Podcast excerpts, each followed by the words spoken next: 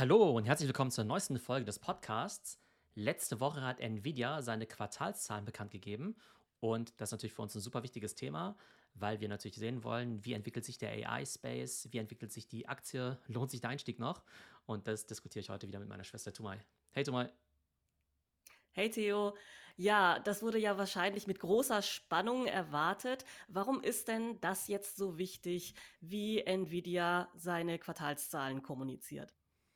Das Spannende ist, vor ein, zwei Jahren hätte es eigentlich keinen Menschen interessiert. Also klar, da war Nvidia natürlich auch schon eine relativ große Firma, aber das wäre jetzt nicht viel spannender gewesen, wie wenn jetzt, ähm, keine Ahnung, Tech-Firma XYZ seine Earnings bekannt geben würde. Jetzt ist natürlich so, dass Nvidia mittlerweile ja eine der größten Tech-Firmen der Welt ist, ne? die fünftgrößte nach Apple, Microsoft, Google und Amazon. Und gerade aktuell ist ja AI so die größte Story in Tech. Manche würden sogar sagen, die einzige Story in Tech. Das heißt, ähm, dass es gar nicht so viele eindeutige Wachstumsfelder gibt. Und deshalb wollen natürlich alle irgendwo Nvidia als Gradmesser sehen, als Indikator für die gesamte Tech-Branche.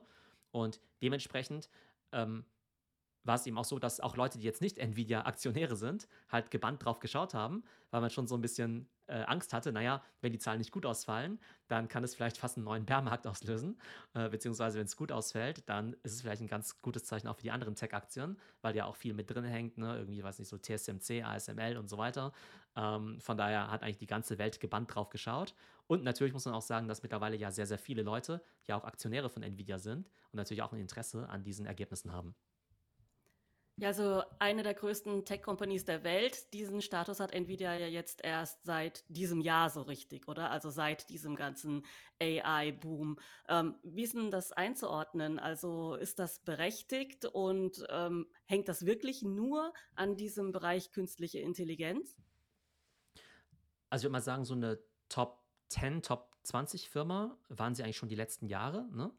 Ähm, aber jetzt nicht so in einem Atemzug jetzt mit Apple und Amazon oder sowas, ne? Und jetzt auch nicht in der Größenordnung von, weiß nicht, größer als äh, Meta oder größer als Tesla oder so. Also größte Tech-Company bedeutet ja einerseits ähm, Umsatz. Vom Umsatz sind sie aber noch ein ganzes Stück weit entfernt von Google und Apple, ne? Darüber müssen wir gleich mal sprechen. Aber wenn ich jetzt sage größte Tech-Company, meine ich damit ja vor allem den Börsenwert eben auch, ne? Die Market Cap. Und da sind sie jetzt eben ja auch eine von diesen Trillion-Dollar-Companies, äh, eine von, glaube ich, eben nur fünf. Und das ist eben da, vor allem dadurch bedingt, dass sie sich natürlich in den letzten paar ja, Monaten seit Anfang des Jahres verdreifacht haben. Das heißt, vorher ja, waren sie ja. halt eine normal große 300 Milliarden Company und jetzt sind sie halt plötzlich so eine Trillion Dollar Company und dadurch ist halt eben einfach dieser Status nochmal deutlich höher. Ja, vielleicht kannst du auch was zu den wichtigen Zahlen sagen. Das weiß ja jetzt auch nicht jeder. Man schaut ja immer auf den Aktienkurs, aber Analysten, die schauen ja auf eine ganze Reihe von äh, Kennzahlen und Werten. Was ist das denn? Also ganz wichtig natürlich vor allem der Umsatz. Unsere YouTube-Zuschauer bzw. unsere Podcast-Zuhörer, die sollen auch mal auf YouTube vorbeischauen, denn da gibt es das Ganze eben auch nochmal mit Charts untermalt. Da ist dem Ganzen so ein bisschen einfacher zu folgen. Aber letztendlich kann man sagen, dass Nvidia im letzten Quartal 13,5 Milliarden Dollar Umsatz gemacht hat. Und das ist natürlich der Vergleich spannend zum Vorquartal. Und da waren es eben nur 7,2 Milliarden. Also und verdoppelt quasi in drei Monaten. Ja, genau, ja. Also plus genau 88 Prozent innerhalb von drei Monaten, was halt Wahnsinn ist. Und vor einem Jahr waren es eben nur 6,7 Milliarden Umsatz, also ziemlich genau verdoppelt innerhalb von äh, zwölf Monaten. Ne? Aber vor allem, also das, was natürlich krass war, ist natürlich der Sprung von ja, Q1 diesen Jahres auf Q2 mit eben fast dieser Verdoppelung. Und das ist hauptsächlich dann auf den Verkauf der Chips zurückzuführen? Also, wenn man sich mal die Zusammensetzung anschaut bei Nvidia, der verschiedenen, ja, der Umsätze der verschiedenen Geschäftsbereiche, da sind die beiden größten natürlich Data Center und Gaming. Und wenn wir uns mal den Gaming-Bereich anschauen, so in den letzten, ja, ich sag mal, äh, zwei, drei Jahren, dann sehen wir, dass der so seinen Peak hatte bei 3,6 Milliarden. Dann ging es auf 1,5 Milliarden runter und jetzt sind es eben nur noch zweieinhalb Milliarden. Das heißt, Gaming ist ähm, absolut gesehen auf jeden Fall runtergegangen. Ähm, unter anderem auch, ne, weil während der Pandemie haben sich natürlich alle ihre neuen Grafikkarten gekauft und ihren PC irgendwie aufgemotzt. Und da ist die Nachfrage einfach ein bisschen zurückgegangen. Aber was halt total krass ist, ist einfach dieser Umsatz mit dem Data Center. Und zwar Data Center bedeutet in dem Fall ja, wir verkaufen eben diese GPUs, wir verkaufen diese Supercomputer zum Beispiel an ähm, ja, Data Center Betreiber, Besitzer, wie jetzt zum Beispiel ähm, ja, diese ganzen Cloud-Service-Provider wie Amazon Web Services und Microsoft Azure. Ja, die brauchen ja einfach diese ganzen Chips für Generative AI, um solche Sachen wie ChatGPT zum Beispiel zu trainieren. Ähm, und da ist jetzt und die kaufen alle bei Nvidia ein. Also Nvidia ist ja hier Monopolist fast schon, ne? Ja, genau, ja. 95% Marktanteil nach wie vor. Und genau, und da wurden natürlich jetzt die Orderbücher gesprengt in den letzten äh, Monaten, weil natürlich jetzt alle auf diesen Generative AI Zug aufspringen, auf, bei diesem Hype mitmachen. Und ähm, genau da ist eben der Umsatz jetzt von einem Quartal zum nächsten gestiegen von 4,3 Milliarden auf 10,3 Milliarden. Das heißt, das dieser Data Center Umsatz, der hat sich eben verzweieinhalbfacht innerhalb von drei Monaten. Ne? Also der Gesamtumsatz halt irgendwie fast verdoppelt, aber der Data Center Umsatz eben verzweieinhalbfacht. Also das heißt, Nvidia, äh, die Firma war ja vorher eigentlich eher bekannt im Gaming-Bereich. Die ist jetzt wahnsinnig gewachsen, obwohl ihr voriges Kerngeschäft eher zurückgegangen ist. Genau, und äh, da ist eben auch ganz spannend, wenn man sich mal so die Charts anschaut, also noch im Jahr 2021, ähm, noch gar nicht so lange her, da machte Gaming eben 45% der Umsätze aus und dieses Data Center Geschäft eben nur 41%. Und jetzt ist eben so, dass das Data Center Geschäft schon 76% ausmacht und Gaming nur noch 18,4%. Das heißt, da sind eben zwei Sachen parallel passiert. Einerseits eben Gaming rückläufig, auf der anderen Seite eben Data Center total am explodieren. Und das Krasse ist eben, dass ja Nvidia immer so bekannt war als die Grafikkarten Gaming Company. Und Stand heute, wenn die jetzt einfach morgen sagen würden, ja, wir verkaufen jetzt den Gaming-Bereich, also ja klar, äh, da wird irgendwie was fehlen, aber wird vielleicht in ein, zwei Jahren gar niemandem mehr auffallen, wenn diese Entwicklung so weitergehen würde, weil du dann sagen würdest, ja, okay, gut, diese Grafikkarten für Gaming irgendwie ganz nett, aber eigentlich sind wir jetzt die AI und äh, ja, Data Center Company, zumindest wenn es so weiterläuft. Ähm, Falls es so weiterläuft. Also das ist ja nicht ähm, gesagt. Ne? Also es könnte ja auch ein kurzlebiger Trend sein, da kommen wir später noch dazu. Ähm, das ist ja keine Garantie. Also man sollte jetzt anhand von ein, zwei Quartalen vielleicht nicht sein äh, jahrzehntelanges Kerngeschäft über Bord werfen und sagen, wir machen jetzt einen völligen Strategiewechsel. Ähm, das, das auf keinen Fall, es sei denn, du würdest eben sehen, dass Gaming irgendwie insgesamt strukturell rückläufig ist. Wenn du jetzt irgendwie feststellen würdest, Mensch, äh, Gaming äh, niemand spielt mehr Computerspiele und es sind mhm. nur noch ein mhm. paar alte, äh, alte Säcke, die Computerspiele spielen, dann solltest du vielleicht schon davon trennen irgendwann. Aber klar. Aber ist äh, ja jetzt kein sinkendes Boot, so gesehen, Gaming. Ja, genau, ja. Aber eben offenbar auch nicht mehr so der Mega-Wachstumsmarkt. Mhm. Ja, und welche, welche Zahlen gibt es denn noch außer ähm, Umsatz und Wachstum, auf die man schauen sollte, wenn man jetzt äh, ja, so eine Firma betrachtet? Also viele interessieren sich jetzt natürlich für den Aktienkurs und wir haben ja schon gesagt, dass der sich ja dieses Jahr fast verdreifacht hat. Und ähm, da ist ja immer die Frage, ist das Ganze noch gerechtfertigt? Und da spielt ja immer das äh, Thema KGV mit rein, also Kurs-Gewinn-Verhältnis. Und da ist es ja so, dass ähm, es quasi das ja Backward-Looking gibt und Forward-Looking. Das heißt, du kannst eben sagen, hey, wir messen jetzt den aktuellen äh, Börsenwert quasi an den vergangenen Ergebnissen oder wir schauen eben in die Zukunft. Und da war es eben so in den letzten Wochen immer so, dass das KGV von Nvidia bei etwa 200 lag. Ne, 200 ist extrem viel, weil bei Apple oder Microsoft ist es nur 30 und 40. Ne? Das heißt, da konntest du eben sagen, okay, eigentlich mega überbewertet. Jetzt ist es ja so, dass ja Nvidia jetzt ja total viel Gewinn gemacht hat im letzten Quartal, also 6 Milliarden Gewinn. Das heißt, wenn du jetzt quasi dieses Quartal wieder mit reinnimmst, dann ist das KGV eben nicht mehr 200, sondern nur, nur noch 100. Aber wenn du jetzt sagen würdest, naja, ähm, das aktuelle KGV betrachtet ja quasi die letzten vier Quartale. Das heißt, das letzte abgelaufene, was sehr gut lief, und die davor, die halt so okay liefen. Aber wenn du jetzt zum Beispiel sagst, naja, ähm, was wäre denn, wenn die nächsten Quartale genauso laufen wie das vergangene Quartal oder sogar noch besser, dann würde sich ja dieses KGV wieder total relativieren. Weil wenn du jetzt sagen würdest, naja, ähm, die Firma ist im Augenblick irgendwie über eine Billion wert, also über 1000 Milliarden. Und jetzt hat ja Nvidia im letzten Quartal 6 Milliarden Gewinn gemacht. Wenn du sagen würdest, die nächsten drei Quartale laufen auch so, dann wäre das ja eine Firma, die 24 Milliarden Dollar Gewinn pro Jahr macht. Und jetzt musst du im Prinzip nur deren Market Cap teilen, also diese ne, 1100 Milliarden, durch die 24 Milliarden. Und dann kommt irgendwie raus, okay, das ist irgendwie das, weiß nicht, 45-fache oder sowas, ja. Und dann könntest du halt sagen, okay, das ist ja eigentlich wieder äh, deutlich attraktiver, ne? Das heißt, das ist ja nicht mehr 200 oder 100, also nicht das 200 oder 100-fache, sondern nur das 45-fache. Und wenn du jetzt sagst, naja, aber eigentlich machen die ja im nächsten Quartal nicht 6 Milliarden Gewinn, sondern vielleicht sogar 7 Milliarden Gewinn oder 8 Milliarden Gewinn, weil die ja hoffentlich weiter wachsen mit diesem Data Center Geschäft, dann kommst du irgendwie relativ schnell auf ein KGV von 30, 40, was dann wieder relativ normal klingt. Das heißt, ob jetzt diese Aktie überbewertet ist oder nicht, hängt halt total davon ab, ob du eben glaubst, dass dieses Quartal jetzt ein Ausreißer war oder ob es eben so weitergeht. Und wenn es eben so weitergeht, dann ist die Aktie eigentlich relativ fair bewertet.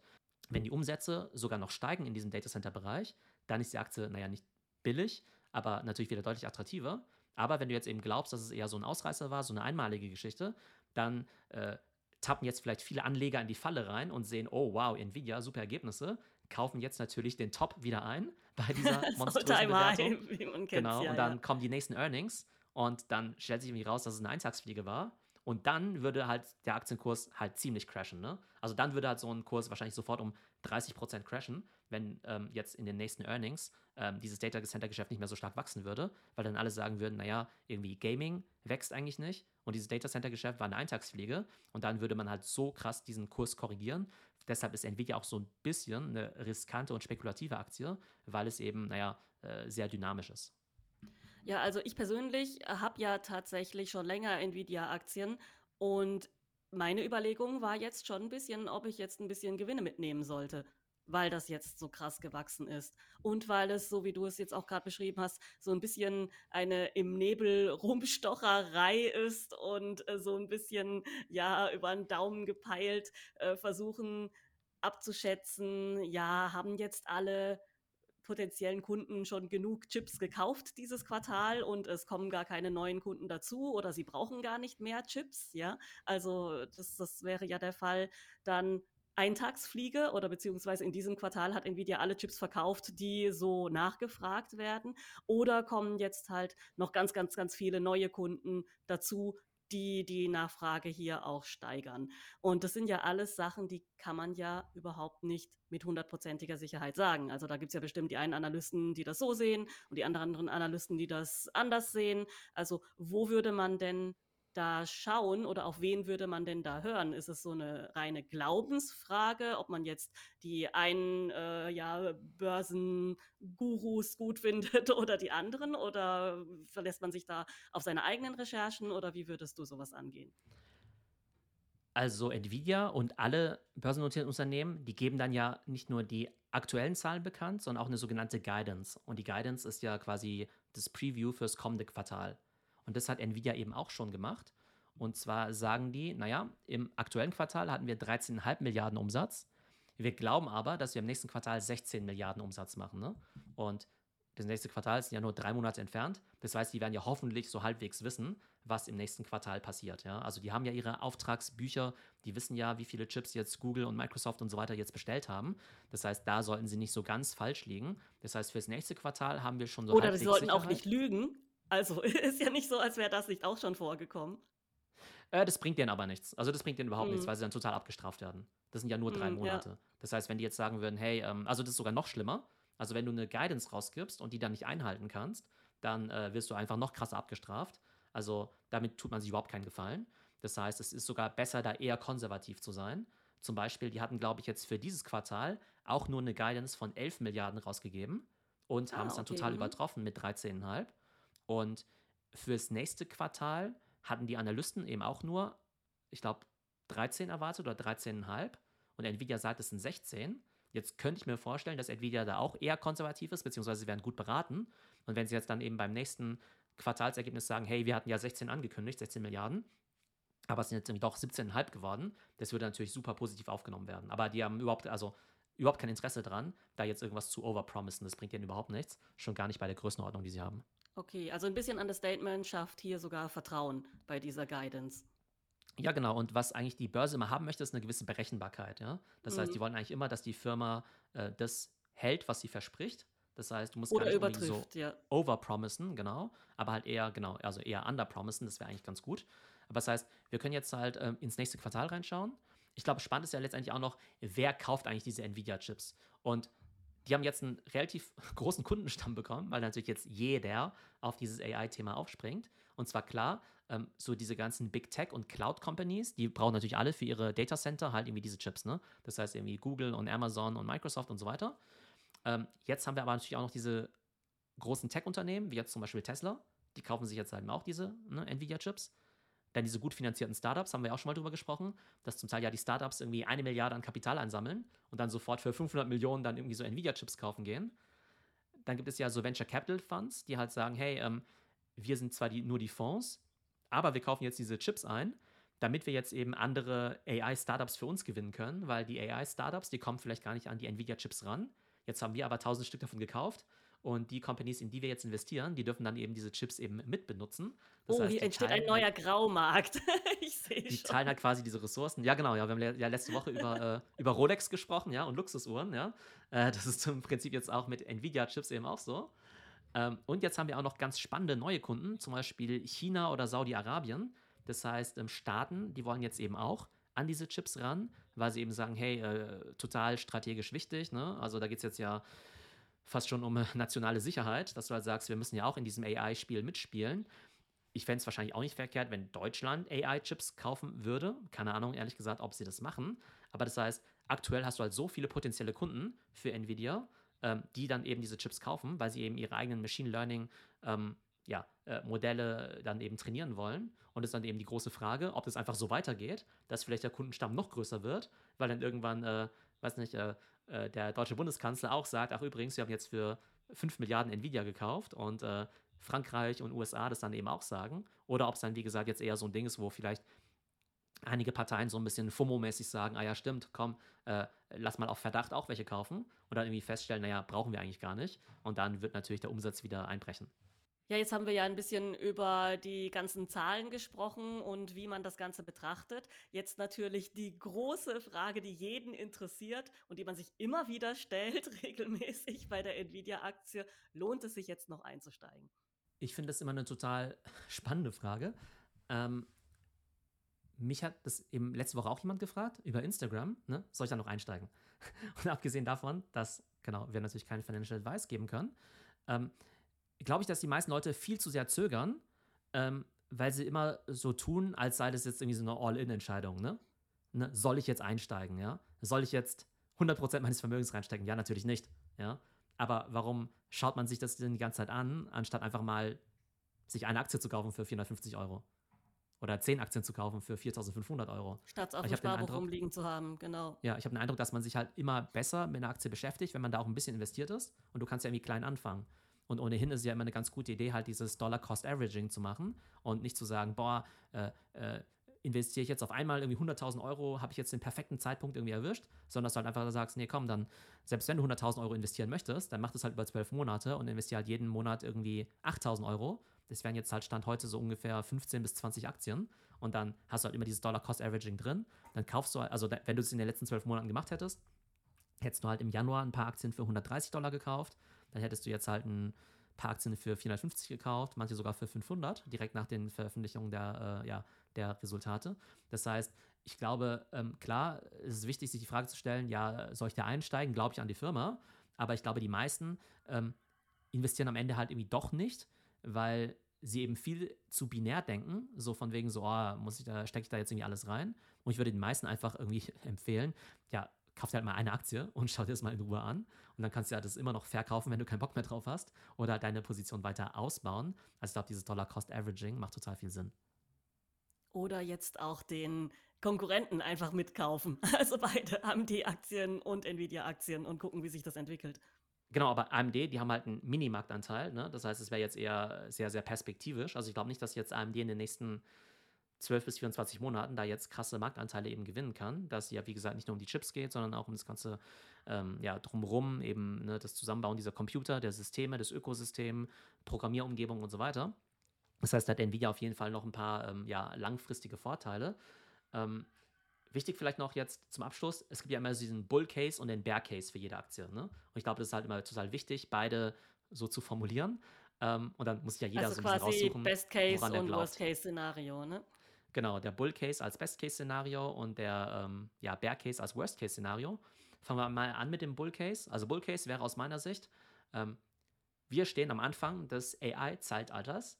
Ähm, das ist alles noch total early. Alle werden nach und nach eben diese AI-Chips kaufen. Die Nachfrage wird noch viel größer werden. Ähm, Amazon, Microsoft, Google werden noch viel mehr von diesen Chips kaufen. Jede Company, BMW, Daimler, ähm, VW, ähm, Linde und so weiter, die werden alle ihre eigenen AI-Modelle trainieren und deshalb eben Nvidia-Chips kaufen. Auch Staaten und Venture Capital Fonds, wie wir vorhin gesagt haben, werden auch weiter diese Chips kaufen. Und die Nachfrage nach Nvidia-Chips wird eben unendlich sein. Und da sie eben diesen riesen Vorsprung haben, werden die irgendwie Geld drucken ohne Ende. Und Nvidia wird in den nächsten sechs Monaten Amazon überholen, Google überholen, was die Market Cap angeht. Und dann irgendwie Top 3 sein, zusammen mit Apple und eben Microsoft.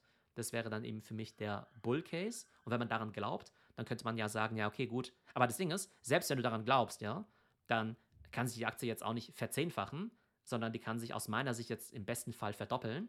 Weil wenn In der sich jetzt Größenordnung kann Genau. sich eine Firma eben einfach nicht mehr verzehnfachen.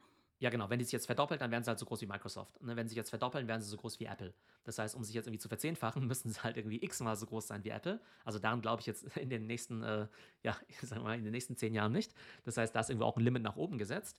Ähm, das heißt, also niemand sollte jetzt Nvidia kaufen, weil er irgendwie glaubt, dass sich das verzehnfacht. Also auf gar keinen Fall. Ja? Also da bin ich mir extrem sicher. Ähm, dann gibt es natürlich noch den Bear Case. Und der Bear Case ist eben, wie gesagt, dass das Ganze irgendwo eine Eintagsfliege war, dass der AI-Hype nicht hält, was er verspricht, dass die Leute dann das Interesse verlieren an ChatGPT, dass die User von Adobe Firefly sagen, naja, so geil ist es irgendwie doch nicht, ähm, diese ganzen Features, dass die ganzen Companies, die jetzt eben Nvidia-Chips kaufen, wie jetzt eben ne, die ganzen ähm, ja, Cloud-Service-Provider oder meinetwegen auch China oder Saudi-Arabien irgendwie sagen, nee, brauchen wir irgendwie doch nicht mehr. Ähm, könnte auch sein, dass eine Konkurrenz auf den Markt tritt, dass AMD jetzt vielleicht einen riesen Schub hat und jetzt irgendwie konkurrenzfähige Chips produziert. Könnte irgendwie sein, dass die größten Kunden von Nvidia heute ihre eigenen Chips produzieren, so wie Amazon oder Microsoft und dann eben sagen, naja, warum jedes Jahr Milliarden an Nvidia zahlen, wenn wir auch unsere eigenen Chips bauen können? Die sind vielleicht nur 80% so gut, aber sind halt irgendwie 90% billiger. Könnte ja theoretisch auch sein. Das heißt, das wäre dann eben der Bear Case. Und dann könnte es natürlich total sein, dass dann eben Nvidia um 50% korrigiert und dann wären sie halt immer noch 500 Milliarden wert, was halt immer noch eine der größten Tech-Companies der Welt wäre. Aber natürlich. Aber jeder, der jetzt eingestiegen wäre, würde halt natürlich dann deutliche Verluste machen. Ja, genau, ja. Und das ist halt immer so ein bisschen das Risiko, ja. Also ich glaube, wenn du jetzt halt, ähm, keine Ahnung, jetzt dir jetzt 10 Nvidia-Aktien jetzt kaufst, Stand heute, irgendwie für 5000 Euro und dann verlierst du irgendwie 20 Prozent. Klar ist irgendwie ärgerlich, da jetzt irgendwie 1000 Euro zu verlieren, ne? aber ist natürlich jetzt auch nicht, äh, hoffentlich nicht deine gesamten Ersparnisse. Ähm, aber klar, wenn du jetzt irgendwie sagst, ja, ich gehe jetzt irgendwie all in und verkaufe jetzt für eine Million Euro Nvidia-Aktien und es korrigiert dann um die Hälfte in drei Monaten, weil sie Das ihre Guidance nicht blöd, eingehalten ja. haben, dann ist es Mhm. natürlich ein bisschen doof. Also von daher glaube ich immer ähm, wichtig, ähm, vielleicht ja abschließend immer diese Zahlen eben auch zu monitoren.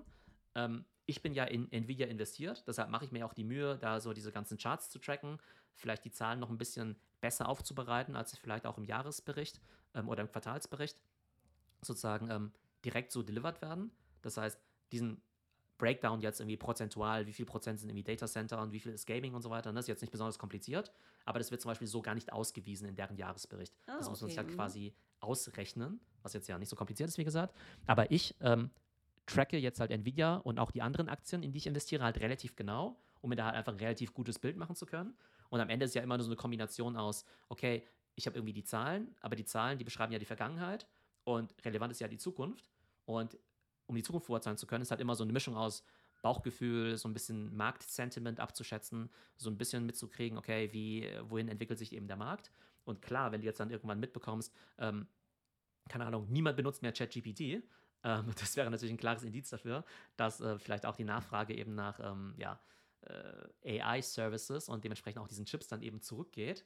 Ähm, und wenn du auf der anderen Seite dann eben hörst, hey, äh, alle Staaten wollen jetzt ihr eigenes äh, Large Language Model aufbauen und müssen jetzt eben Chips kaufen, dann wird es natürlich wieder dafür sprechen, dass mehr Leute eben diese Nvidia-Chips kaufen. Also von daher glaube ich, dass ähm, ja, das immer so eine Mischung ist aus Narrative und aus ähm, ja, Fundamentals und idealerweise hat man eben immer beides im Auge. So, das war unsere Analyse zu den Nvidia-Quartalszahlen und das Ganze wird es in drei Monaten nochmal geben, weil natürlich einfach Nvidia eine Aktie ist, die wir äh, genauer tracken. Also nicht nur die Aktie, sondern auch das Unternehmen.